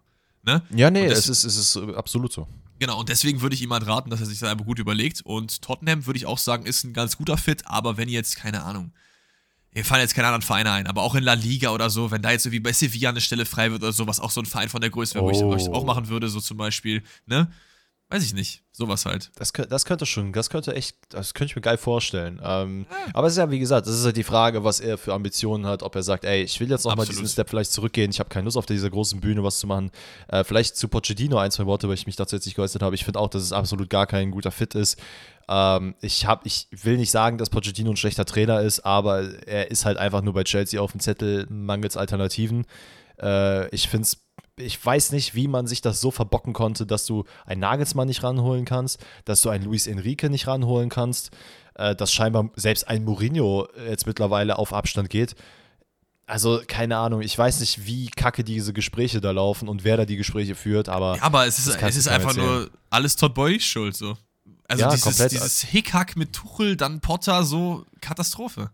Also, wie der, denn, wie der den Verein wirklich jetzt aktuell an die Wand schon teilweise gefahren hat, aber jetzt noch immer weiter dran fährt, ist es. Es ist echt erschreckend. Ich bin gespannt. Ich glaube auch nicht, dass Pochettino jetzt der nächste äh, Champions League-Sieger mit Chelsea nee. wird. Nee, nee, nee. Keine Ahnung. Es wird sich zeigen. Aber Bleiben wir in der Premier League, würde ich sagen. Mit der nächsten Frage vom lieben Manu. Der fragt: Arsenal verliert äh, sang- und klanglos gegen City. Wird mhm. Arsenal nach dieser Niederlage noch Meister? Ja oder nein? Was sagst du? Ja. Ähm, ich ich meine, sie sind halt aktuell gefühlt Zweiter, ne? Also man hat 33 Spiele, 75 Punkte, City hat 31 Spiele, 73 Punkte und so wie City gerade drauf ist, werden die auf jeden Fall die, also ich sag mal, mindestens vier Punkte aus den verbleibenden zwei Spielen holen. Da hätte man aus äh, Arsenal-Sicht, ich glaube, jetzt schon drei Punkte Rückstand oder so. Wie viele Spiele sind es noch? Es sind auf jeden Fall noch ein paar. Ähm, ich ich mache halt ungerne Takes rückgängig, ne? Ich habe ja gesagt, Arsenal wird Meister, du ja auch. Mhm. Deswegen bleibe ich bei ja, aber die Tendenz ist auf jeden Fall nicht so gut, gerade weil die Form wirklich nach unten zeigt, ne? Ja, das ist das, das, ist das große Problem. Also das Spiel, ich habe mir, äh, hab mir das ein bisschen angeguckt, das, das hat halt sehr, sehr krasse Dortmund-Bayern-Vibes gehabt. Also es war nicht das Arsenal, was man eigentlich erwartet hat. Äh, wobei man auch wieder sagen muss, dass Manchester City gerade in Form von Kevin De Bruyne ja, Junge, die wild, haben ja wirklich ja. so brutal gespielt. Es gab dann diese eine Situation, in der Manchester City eigentlich auch hätte äh, zu 10 Uhr spielen können, weil Ruben Dias eine Tätigkeit macht und äh, ich weiß gar nicht wem, ich glaube Martinelli oder so, nochmal hinten in die Wade tritt, bewusst. Ja, finde ich ist auch eine rote Karte so, also. Ja, komplett. Warum man das aber nicht gepfiffen hat, das äh, wissen nur die Götter. Aber ich gucke gerade das Restprogramm von Manchester City. Die spielen jetzt gegen Everton, Brighton, Brentford und. Ah ne, Manchester United. Ah ne, dann sind es ja tatsächlich nur noch Ah ne, und Chelsea spielen sie auch noch, wobei das wird ja ein easy, easy Run sein. Ich glaube, gegen Brighton könnte es nochmal sehr schwer werden, weil Brighton wirklich ein super unangenehmer Gegner ist. Bei den anderen Vereinen muss ich ehrlich sagen, sehe ich, sehe ich schon ein bisschen Freifahrtschein. Brentford ja. vielleicht auch noch. Also bei Arsenal wird es halt wirklich sehr, sehr kritisch. Man hätte dieses Spiel wirklich gewinnen müssen. Man hat aber auch schon vorher ein, zwei Sachen, äh, bei ein, zwei Sachen gepatzt. Ähm, ich, ich will, dass Arsenal Meister wird. Ich will es wirklich unglaublich gerne, aber ich sehe da leider auch gerade ein bisschen schwarz. Ja, ja, fair. Vor allen Dingen Arsenal hat dann auch noch zum Beispiel Newcastle noch als Restprogramm, muss auch noch gegen Chelsea ran, auch noch gegen Brighton. Ähm, mhm. also ich bleibe trotzdem bei Ja, weil ich äh, einfach hoffe. Aber wahrscheinlich eher nicht, ne? Wahrscheinlich leider eher nicht. Schade, schade. Ähm, weiter geht's. Wir machen weiter mit der Frage vom lieben Henry und der fragt, rankt diese drei Teams? Das haben wir auch noch nicht so lange gemacht, ne? Also, dass wir wirklich einfach sagen: hm. 1, 2, 3. Deutschland mhm. 2014, Argentinien mhm. 2022 und Frankreich 2018. Das finde ich erstmal sehr schwer. Ja, ähm, es, ist, es, ist, es ist die Frage, wie man sie ranken will, ne? weil ich finde, jedes dieser Teams hat irgendwie eine andere ah. Herangehensweise, wieso sie so erfolgreich geworden sind. Wenn man überlegt, Frankreich war halt dieses, ey, wir sind einfach wirklich kranke Spieler und wir ziehen das Ding hier durch und rennen über dieses Turnier. Bei Deutschland eher dieses, ey, guck mal, wir sind wirklich eine Truppe, wir gehören zusammen, wir boxen uns auch durch, selbst wenn wir alle nur zwei linke Füße haben, jetzt überspitzt gesehen. Ähm, war natürlich nicht so der Fall. Und bei Argentinien jetzt, wir haben einfach diese eine Person, für die wir das machen wollen. Wir haben jetzt die Chance, einfach quasi the, the greatest of all time zu küren, indem wir für ihn jetzt hier unser äh, Herz auf den Platz lassen. Genau, und herztechnisch wäre es für mich auf jeden Fall äh, äh Deutschland 1, Argentinien 2, Frankreich 3. Frankreich 3, weil ich halt finde, das hat so ein bisschen PSG-Vibes. So. Es sind alles sehr viele mhm. individuelle Könner. Du hast Mbappé, der vorne halt rumwirbelt und so weiter und so fort. Was halt cool ist, die spielen auch geilen Fußball und von dem fußballerischen Talent in dem Team wäre das auf jeden Fall die 1, 100%. Da wäre Deutschland ja. die 3. Also allein diese Viererkette mit vier Innenverteidigern, mit dem Deutschland da Weltmeister geworden ist, mit irgendwie Hövedes, äh, Hummels, Boateng und wer war der andere nochmal? Mertesacker, glaube ich. also da lacht Mbappé. Da, da, lacht Mbappé, der legt den Ball einfach vorbei und äh, gut ist. Ähm, es, deswegen ist es halt super schwierig, nach was wir halt ranken. Ne? Also wenn wir ranken müssen, wie gut diese Teams halt wirklich waren, ist halt schwer zu diesen Faktor Team oder diesen Faktor Lionel Messi als Zugpferd im Sinne von ein ganzes Land will ihm das ermöglichen, halt mit einzubeziehen so. Hm. Was ich halt glaube, ist, was man eigentlich, weil die, die, Nationalmannschaft von Frankreich, wenn ich mich jetzt nicht irre, die hat sich nicht so extrem viel geändert von 2000, also von ja. der einen WM zur anderen WM. Ähm, und offensichtlich hat man es jetzt bei der WM ja geschafft, also dass Argentinien gegen sie gewinnt. Ähm, also unter dem Aspekt würde ich halt Argentinien wahrscheinlich sogar eher immer vor Frankreich sehen. Ja. Individuell gesehen auch Frankreich. Ich muss halt sagen, ich glaube, ich würde in fast allen Belangen Deutschland wahrscheinlich eher auf Platz 3 setzen, ja. rein vom Fußballerischen. Absolut, absolut. Ähm, und gehe deswegen halt auch rein fußballerisch gesehen, Argentinien, Frankreich, Deutschland, vom Herz gesehen, weil es mir auch einfach mehr Freude gemacht hat, ist es schwer, Argentinien und Deutschland krass voneinander zu unterscheiden, aber da ist Frankreich auch auf dem letzten Platz für mich und danach gibt es, glaube ich, auch nicht mehr so viele Sachen, wonach man ranken ist, kann. Es ist halt einfach auch kein geiler emotionaler Case, finde ich, Frankreich 2018. Es ist so wie mhm. Real Madrid gewinnt die Champions League so gefühlt. Es ist das, was alle erwartet haben, es ist das, was eingetreten ist. MAP hat ein gutes Turnier gespielt. Keine Ahnung. Ja, also, same old ähm, story. Same old story. Also fußballerisch gehe ich auf jeden Fall mit dir mit. Da wäre es Argentin äh, Argentinien, Frankreich und dann Deutschland, aber so, äh, ja, es ist, schwer, es ist wirklich schwer zu ranken. Aber eine geile Frage. Geile Frage. Nehmen wir auf jeden Fall mit. Wir machen weiter mit einem Overrated, Underrated, was auch so ein bisschen in die Richtung geht, vom lieben Peter. Und es ist ein ganz wilder Mix. Also, wir haben ja mehrere Ligen drin, mehrere Positionen. Wir starten rein mit unserem Lieblingsspieler aus der Bundesliga. Geleckte Haare, Borussia Dortmund-Trikot an, am Mann, Emre Can. Der Bruder ist underrated. auf jeden Fall underrated. Underrated as fuck, Junge. Also, ich glaube immer noch sehr, sehr viele machen sich so ein bisschen über ihn lustig so. Aber ich finde, Emre Can ist einer der besten Mittelfeldspieler der Bundesliga. Punkt so und man muss halt auch sagen, natürlich auch von uns underrated, weil wir haben auch schon sehr viel Bashing über ihn betrieben. Man muss um, aber ähm, auch sagen, teilweise auch in Phasen, wo Emre Can ist natürlich gerade auf einer Hochphase, ne? Wir haben natürlich gerade den Hype so ein bisschen mitgenommen, so. Aber Klar. es gab auch Phasen, wo Emre Can nicht gut gespielt hat. Man, man muss aber auch da sagen, und ich glaube, deswegen finde ich ihn halt underrated. Er wurde halt nie so richtig eingesetzt, finde ich. Also er hat jetzt diese, äh, wenn er auf Innenverteidiger, finde ich, ich sehe ihn halt nicht auf Innenverteidiger, kann er halt im Notfall drauf spielen. Aber er braucht dieses, ich bin Sechser, ich bin derjenige, der wirklich hinten die defensive Blockade macht, ich grätsche jeden Ball weg und wenn es drauf ankommt, habe ich aber hinter mir immer noch Leute. Deswegen kann ich diese Harakiri-Grätschen auch mal auspacken, weil er immer weiß, hinter ihm sind noch Leute. Wenn er Innenverteidiger ist und er packt sowas aus, dann weiß er, dahinter ist keiner mehr, außer Kobel in dem Fall. Aber ja ich glaube, auch aufgrund seiner Mentalität und wie viel er dem Verein tatsächlich geben oder der Mannschaft geben kann, ist er auch sehr, sehr underrated. Auch wenn man sich halt, und ich, ich bin insbesondere, auch schon das eine oder andere Mal über ihn aufgeregt hat. Aber weil. Welchen Spieler halt, hast du dich noch nie aufgeregt bei Dortmund? Also, das ist ja immer so. Ich überlege gerade. Ja, weil stimmt. Ich habe mich bei Kobel über das Tor habe ich mich nicht aufgeregt. Aber das kann auch einfach passieren, ne? Aber keine Ahnung. Ja, fair, fair, fair. Weiter geht's mit Angel Di Maria. Ähm, Boah, äh, ich würde wahrscheinlich auch hier mit underrated gehen. Mhm. Weil Angel Di Maria hatte Phasen in seiner Karriere, wo er einer der besten Flügelspieler der Welt war. Und nicht nur ja. eine dieser Phasen, sondern mehrere Phasen. Ähm, ich glaube, gerade so jetzt die so die Endphase seines, seiner Karriere war halt nicht so geil, zumindest auf Vereinsebene nicht. Weswegen, glaube ich, viele, die heute die Marias Namen irgendwie hören, ihn so ein bisschen so, ja, der ist ja, der kann auf jeden Fall was, so was, was man ihm natürlich ein bisschen, bisschen entgegenhalten muss, ist, dass er halt wirklich gefühlt halt einfüßig ist. Also, das ist ein, ein Spieler so, ich, ich kenne wenig Spieler, die so krass sind, obwohl sie so wenig offensiv jetzt mit dem, mit dem äh, schwachen Fuß machen können. So. Oder, äh, oder siehst du das anders? Nee, ich äh, verstehe schon, was du meinst. Ich ähm, muss aber auch sagen, ich gucke mir gerade an, ob ich Statistiken jetzt auf die Schnelle finde, die äh, meine Thesen belegen. Äh, ja, ist natürlich gerade unübersichtlich. Aber dieser Mann hatte eine Phase Real Madrid, die war wirklich ekelhaft. Ja, ja. Was der da teilweise gezaubert hat, das war wirklich ein sehr, sehr geiler Fit. Ähm, wie du sagst, natürlich jetzt nicht unbedingt einsetzbar auf der einen oder anderen Seite, finde ich. Was ähm, er aber bei der WM trotzdem gut gemacht hat, das hat mich so gewundert. Also man hat trotzdem gesehen, er hat Probleme mit dem anderen Fuß, aber es hat gut funktioniert ja. auch auf der linken Seite so. Was aber auch, glaube ich, dem geschuldet ist, dass es halt diese Ausgangslage Argentinien war. Mhm. Ähm, ich finde, bei Manchester United, da hatte er halt wirklich eine Kackphase. Das war so ein richtiger Bruch in seiner Karriere. Ähm, das hat irgendwie so überhaupt nicht funktioniert. PSG, ey, der Mann hat, vor, bevor Neymar und sowas kam, der war halt wirklich äh, der Mann vom Herrn und hat halt einfach alles hat gesagt, komm hier Ibrahimovic, mach du gerne, ich lege euch alles vor, ich mache euch alles. Neymar, du kommst, ey Bruder, ist auch gar kein Problem, Mbappé, komm, alles gut. Ich ziehe die Zügel so ein bisschen hinten dran. Ähm, Yeah, ey, ja, und dass er dann auch nochmal so spät in seiner Karriere zu Juventus Turin geht und da ja auch, also jetzt keine, äh, der macht jetzt keine okay. Krankenleistung. Es ist okay ich, bisher. Er macht aber gute, also er hat wichtige Tore schon gemacht auch.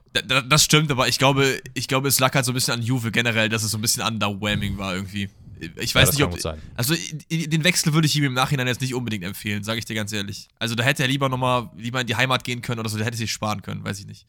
Ja gut, das jetzt so wahrscheinlich im Nachgang, ne? Wahrscheinlich, wahrscheinlich. Aber dieser Mann, ich habe gerade nochmal nachgeschaut, hat in äh, 700 Pflichtspielen über seine gesamte Karriere, das ist auf jeden Fall einiges an Holz, 251 Assists und 162 Tore gemacht. Das ist eine Menge Holz für einen Flügelspieler so, ne?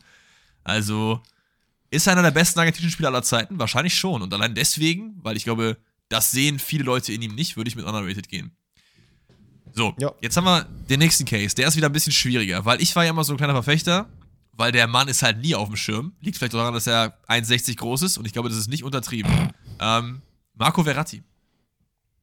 Oh ja, der, der Bruder ist big time underrated. Wir haben auch, glaube ich, mal bei einem, äh, bei einem Champions League-Rückblick darüber gesprochen, dass er in einer Situation, ich glaube, es war sogar gegen die Bayern. Genau, das, das, war gegen die Bayern, wo er dieses dumme Dribbling gemacht hat, wo, wo du dann gesagt hast, ja, der ist so underrated ist er nicht mehr. Er ist übrigens 1,65. Ja, also, das ist krass. Aber, ey, der Mann ist wirklich ein krank begnadeter Fußballer. Der Mann hat wirklich, der, der weiß ganz genau, was er mit dem Ball zu tun hat.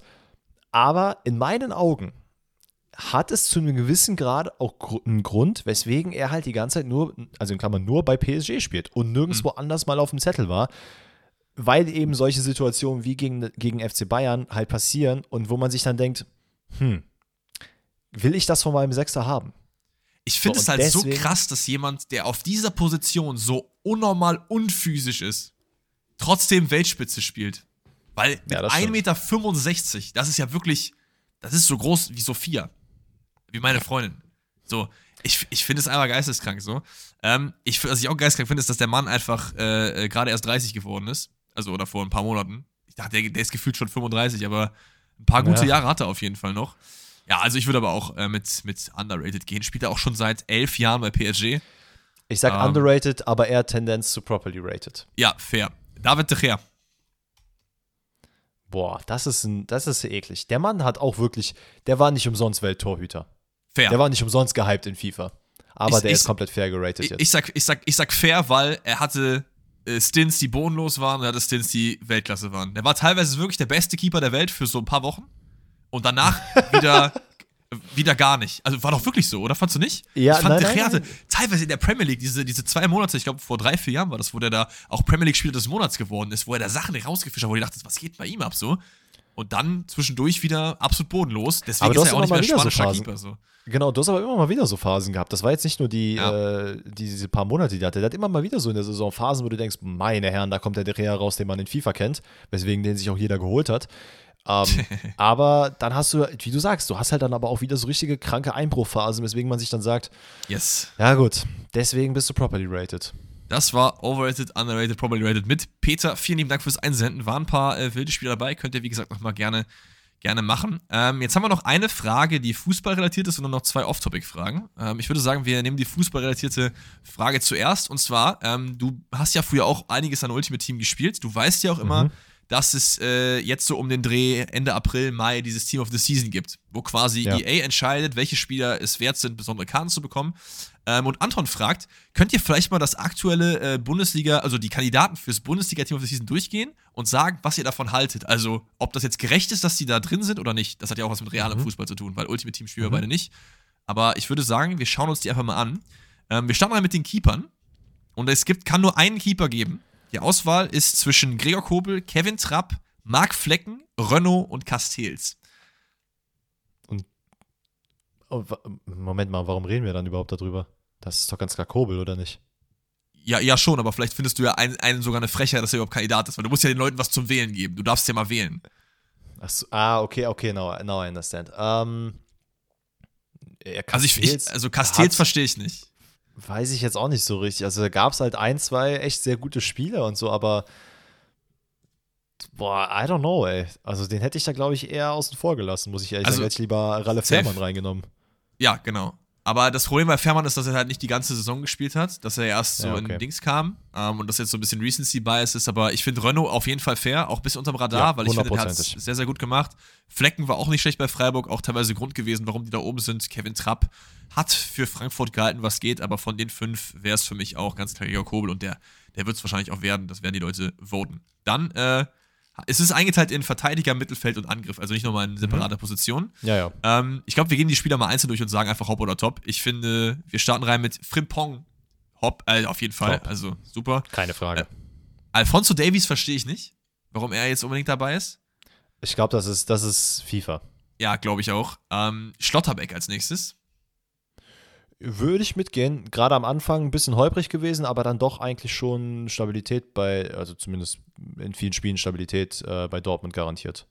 Absolut, dann haben wir Guerrero, obwohl ich bei ihm mir denke, den hätte man auch gerne beim Mittelfeldspieler reinpacken können. So. Also, weil ich fand, wenn er gut gespielt hat, war es eigentlich eher da. Mhm, ja, ähm, ja, finde ich okay. Kann man, kann man mit reinnehmen. Mitchell Weiser 100% gerechtfertigt. Ähm, Safe. Pavard auch. Also, ja. Kann man auf jeden ja, Fall muss man, schon, muss man schon sagen, der ist auch in den letzten Wochen eigentlich so mit das äh, stabilste Aushängeschild von Bayern. Absolut, absolut. Äh, Willi Orban. Ich ein bisschen überrascht, als ich das gesehen habe irgendwie. Aber vielleicht auch zu Recht, ich weiß es nicht. Hm, ja, also er macht schon gute Spiele bei Leipzig, so ist es nicht, aber wäre jetzt nicht unbedingt auf meinem Zettel gewesen, wenn ich mir ein paar Spiele auf, aufgeschrieben hätte. Dann haben wir noch äh, Duki von Union Berlin. Ich meine, gut, der ist alleine durch seine ganzen Tore auf jeden Fall fair dabei. Mhm. Der Licht von Bayern ist noch dabei. Ja. Ähm, wo ich mir auch denke, okay, ja, aber auch das waren für mich jetzt wieder nur die letzten Wochen so ein bisschen. Also die letzten drei, vier, fünf Spiele und Anfang der Saison hätte ich der Licht niemals damit reingepackt. Äh, und Christian Günther noch von Freiburg. Danke. Ich wollte nämlich gerade sagen, wenn Christian Günther nicht dabei ist, dann ist das eine Frechheit. Und der Mann gehört auf jeden Fall dazu. Der fliegt under the radar bei jedem, unten drunter durch. Ich überlege, wer fehlt uns noch. Haben wir irgendwie noch jetzt verteidigermäßig der spontan. Ich finde, Roussillon hat auf jeden Fall echt nicht bad gespielt, aber er kann auch sein, dass das jetzt auch wieder die letzten Wochen halt waren, so. Ordets. Nein. Und damit gehen wir weiter zu den Mittelfeldspielern. Und da äh, können wir auf jeden Fall über ein paar brauchen wir gar nicht reden. Julian Brandt brauchen wir nicht drüber reden. Ähm, Serge Gnabry verstehe ich null, warum der dabei ist, nee. sage ich dir ganz ehrlich. Also, Ey, das ganz ist auch kurz wieder noch, mir fällt übrigens noch einer ein, sorry, ich unterbreche. Äh, Mercedes-Benz von Schalke 04. Den könnt, oh. für, den könnte man, für den könnte man Case machen, dass er mit da rein soll. Auf jeden Fall. Der gehört da rein und äh, dann nehmen wir, wen nehmen wir raus? Äh, kommt Willi Orban, sorry. Tschüss. Tschüss. Aber Gnabry im Mittelfeld sehe ich gar nicht. Verstehe ich nicht, warum er dabei ist, nur wegen FIFA wieder, oder? Ja, er spielt leider keine gute Saison. Kimmich, weiß ich jetzt auch nicht. Okay. Hinrunde war, glaube ich, echt nicht bad. Ja, ja, doch, aber ich würde ihn schon, glaube ich, mit reinnehmen. Okay. Äh, Bellingham ist auch relativ klar, auch wenn es gerade nicht so mhm. gut läuft. Musiala auch. Äh, Wataru Endo von Stuttgart ist dabei. Das finde ich geil. das, ist, das, ist, geil. Nein, den ähm, habe ich überhaupt nicht kommen sehen. Dann haben wir Schoboschlei. Ja. Ja, doch, doch. Ja, schon. schon. Grifo muss rein. Jonas Hofmann muss auch rein. Äh, Thomas Müller. Ja, ich sag mal so, da ist, glaube ich, 20, 30 Prozent FIFA mit drin. Ja, vielleicht, vielleicht. Skiri von Köln. Ja, zu 100 Prozent. Keins von Köln, safe. Äh, Litz Doan von Freiburg. Ja. Und dann kommt der, der Mann, wenn der nicht dabei gewesen wäre, da hätte ich, glaube ich, äh, äh wäre ich, glaube ich, runter zum Reingang, wo die Headquarters sind. Jason Lee. Also der muss ja da rein. Also das Kopf von Monster der Bundesliga. Der, braucht, der braucht auf jeden Fall einen Platz da drin. Leroy Sané ist auch dabei noch. Das ist der letzte der Mittelfeldspieler. Ja. Ja, finde ich okay. Muss ich ehrlich sagen, finde ich okay. Finde ich auch okay. Äh, Stürmer, glaube ich, das sind die, wo es am wenigsten Diskussionspotenzial gibt. Ich gehe einfach mal durch. Du kannst ja äh, sagen, ob irgendwer da nicht äh, zu Recht dabei ist. Wir haben Füllkrug, wir haben Kolo Muani, wir haben Markus Thüram, der vielleicht, so wie er spielt, es nicht, nicht verdient hat, aber die Stats auf jeden Fall. Also der Mann hat so viele Scorer gemacht. Also. Ich frage mich, in welchen Spielen, ne? Ich frage mich auch nicht, die, die wir geschaut haben. Aber man muss auch sagen, wir, wir sind auch jetzt gerade nicht so auf dem äh, Gladbach-Spielschauen-Hype-Train unterwegs. Das ähm, auch wieder. Dann haben wir Geraldo Becker, super Hinrunde. Musa Diaby, ganz klares Ding. Kunku, auch super Hinrunde, dann verletzt gewesen. Mergin Berisha, Onisivo, Florian Wirz und Dodi Lukebakio. Da gibt es für mich eigentlich keinen, der äh, unzurecht da drin ist. Nö, hätte ich jetzt auch. Ja, naja, wobei Gregoritsch war auch zwischenzeitlich leider Dellen drin, ne? Das Den stimmt. Hätte ich vielleicht noch so mit reingenommen. Ähm, ey, aber ansonsten finde ich, find ich auf jeden Fall eine faire Auswahl. Absolut. Ich würde auch sagen, dieses Jahr, ich meine, ich verfolge das nicht so krass, weil ich halt, wie gesagt, kein Ultimate Team mehr spiele. Ich, ich spiele immer nur die ersten ein, zwei Monate und danach habe ich keinen Bock mehr. Aber sieht echt nach einem relativ stabil. Also bis auf jetzt Davies und Nabri habe ich jetzt keinen drin, wo ich sage, die müssten, die dürften eigentlich jetzt nicht unbedingt drin sein. Also ich bin zufrieden. Sehr, sehr nice. Gut, da haben wir noch zwei Off-Topic-Fragen zum Abschluss. Die erste Frage kommt von der lieben Kata, die fragt, Off-Topic. Was wolltet ihr als Kinder immer mal werden? Interessiert mich irgendwie. Oh. Das ist, das ah. ist wirklich wild. Ja, fang an. Ja, ich, ich weiß es gar nicht, ehrlich gesagt. Also so als Kind, Kind weiß ich es nicht. Ich weiß es, als ich so dann 12, 13, 14 war. Das zählt das auch noch als Kind? Weil so als Kind. Zählen wir, das zählen wir mit rein. Als Kind hattest du halt, ich wollte da mal Feuerwehrmann werden, dann am nächsten Tag Fußballer. Weißt du, was ich meine? Das hat sich die ganze Zeit ja, geändert. Da hatte ich nicht so eine Sache. Aber später tatsächlich ähm, äh, entweder in der Zeitung arbeiten oder Lehrer mhm. tatsächlich. Ich wusste, relativ früh habe ich gedacht, ey, Lehrer, voll geiler Beruf. Fühle ich. Ja, aber sehe ich auch irgendwie bei dir. Könnte ich mir gut vorstellen. So, I, I mean, du hast, ja, du hast ja auch Mathe auf Lehramt studiert, ne? Ja, ich habe, ich, äh, das wissen ja viele nicht. Ich habe äh, Journalismus abgeschlossenes Studium tatsächlich. Ähm, da sind wir dann die Zeitung. Ich habe aber zuerst versucht, äh, Lehramt zu studieren, aber hatte dann immer keinen Bock mehr. Mathe und Philosophie. Ja, mhm, war nicht so von Erfolg gekrönt. Guten Morgen. Wie sieht's bei dir aus? Um, ähm, ich muss tatsächlich sagen, es gab einen Beruf, ich, ich weiß gar nicht, wie ich auf den gekommen bin. Ich glaube, ich war einfach sehr fasziniert von der äh, ägyptischen Pharaonenkultur. Weswegen ich sehr früh Archäologe. gesagt habe, Archäologe, ich wollte unbedingt Geil. Archäologe werden. Dann habe ich äh, einen tatsächlich bei mir im Bekanntenkreis gehabt, der das dann war, wo ich dachte, oh mein Gott, der, das ist ja voll cool. Der war aber voll der Fisch. Weswegen, keine Ahnung, also dachte ich mir so, hm, der Beruf ist eigentlich cool, aber der Typ ist es nicht so. Wie kann das zusammenpassen? Und dann haben die darüber geredet. Das ist dann wirklich in eine uncoole Richtung abgedriftet, weswegen mir das auch so ein bisschen abhanden gekommen ist. Wie gesagt, Ägypten, ich habe alles. Wirklich, ich kannte jeden Pharao, seine Schwester und seinen Vater, kannte ich alles, ne? Und dann kam dann irgendwann so, ja, hier, ne, Römer, die sind doch auch ganz interessant. Und gerade weil äh, das, also der Bekanntenkreis kam aus der Mosel, also von der Mosel da aus der Gegend, mhm. ähm, da ist ja auch sehr, sehr Römer, äh, sehr, sehr viel Römerbetrieb damals gewesen und das hat mir das so ein bisschen kaputt gemacht. Da war so, ja, hier guck mal, hier ist ein Stück äh, Ton von irgendeiner Schale, die hier mal einer Wein gesippt hat. Und da war ich so, so, ja, aber das ist doch nicht, das ist doch nicht cool, das ist nicht so cool wie die Pharaonen, so, was soll das? Das ist nicht Tutanchamun und sowas, was ich in der Mumie finde. Und dadurch ist das irgendwie so ein bisschen abhanden gekommen. Ähm, oh, geil, aber fühle ich.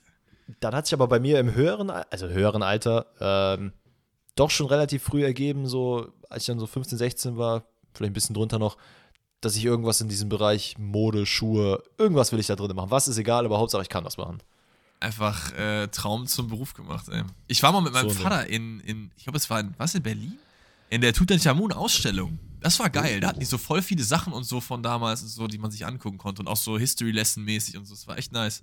Okay, Leute. Letzte Frage des Tages. Kommt von dem Marcel, wieder Off-Topic-Frage. Was feiert ihr mehr, Marvel oder DC? So. Ähm, generell. Marvel-Filme, ne? Liebt sie von mir aus. Es ist, keine, es ist kein Verbrechen, aber ich finde sie echt nicht geil. Ähm, das habe ich auch schon sehr, sehr oft gesagt und ich werde jetzt nichts, nichts mehr weiter dazu sagen, weil ich sonst riskiere, dass äh, mir ein oder andere den Kopf abreißt. Aber ich feiere Marvel halt nicht. aber nicht, weil ich DC so feiere, sondern ich feiere einfach Comic-Filme nicht so sehr. Ich, ich habe früher Comics gelesen, so, das fand ich übel geil. Der liest mhm. auch Mangas, ich glaube, das kann er auf jeden Fall nachvollziehen. Mhm. Ähm, aber wenn ich mich entscheiden müsste, würde ich eher mit DC gehen, weil DC ist ja Batman unter anderem und Batman fand ich eigentlich immer der coolste Superheld, auch wenn er eigentlich nicht so der per se Superheld ist, weil er ja keine Fähigkeit hat, sondern er ist ja mhm. alles mit Gadgets so. Aber das fand ich halt immer übel geil so. Ja, äh, gehe ich, geh ich auch mit. Also Batman ist bei mir auf jeden Fall ein sehr, sehr großer Pluspunkt. Ähm, ich muss aber sagen, was mir bei DC alles kaputt macht, ist Superman. Ich kann Superman ja, okay, überhaupt fair. nicht ausstehen. Ich, ich weiß nicht cool. wieso. Ich fühle diesen Mann einfach nicht. Ähm, bei Marvel, ich bin komplett bei dir. Ich fühle die Marvel-Filme auch im Nachgang. Also gibt es so ein paar, die ich sehr, sehr cool finde, aber viele sind auch einfach, keine Ahnung, ich brauche doch jetzt nicht Ant-Man und hier Black ja. Adam und hast du nicht gesehen, das sind 100.000 Superhelden, die sich dann irgendwo da, die mal in einem Comic vorgekommen sind, in einem Seitenpanel da muss ich jetzt keine ganze Geschichte zu erzählen. Es ich ist halt auch aber, alles so sehr viel, ne? Also dann dieses Age eben. of Ultron und bla bla bla und Thanos und was weiß ich. Ich hoffe, ich verwechsel jetzt hier nichts, aber dann kommen die da alle. Da sind auf einmal 50 Superhelden, die kämpfen dann alle da. Das, äh, früher, ein Film, Sache? Batman, Achso, ein sorry. Bösewicht, fertig.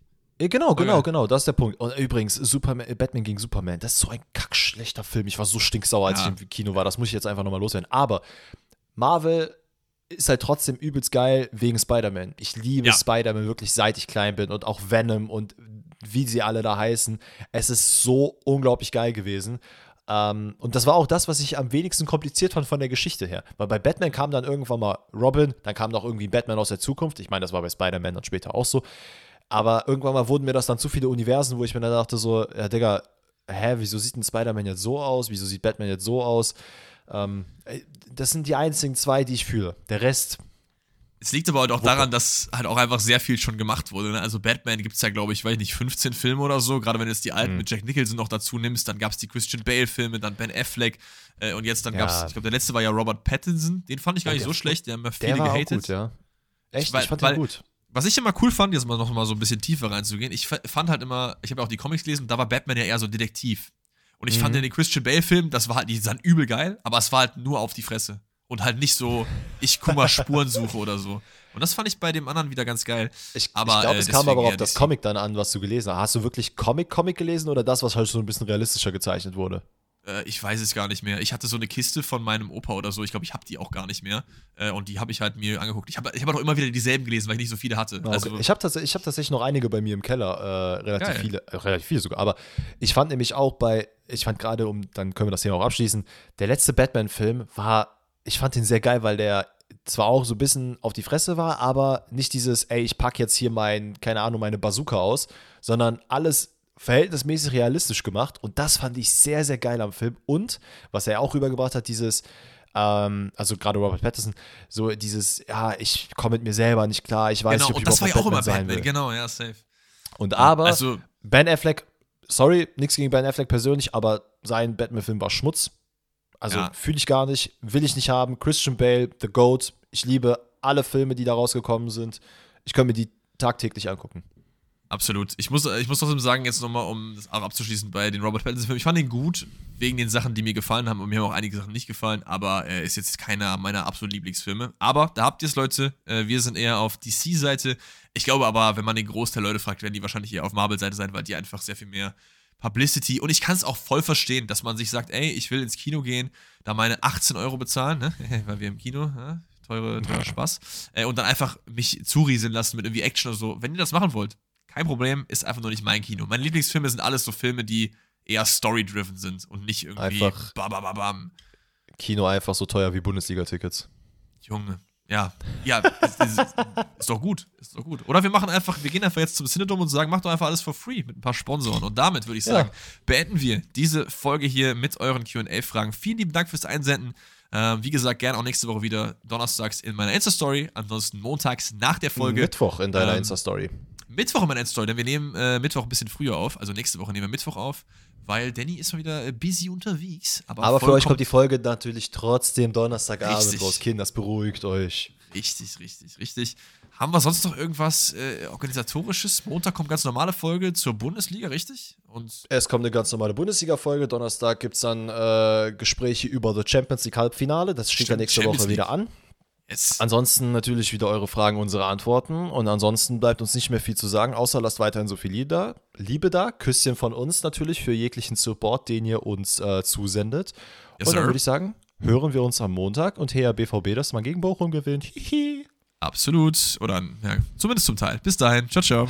ciao.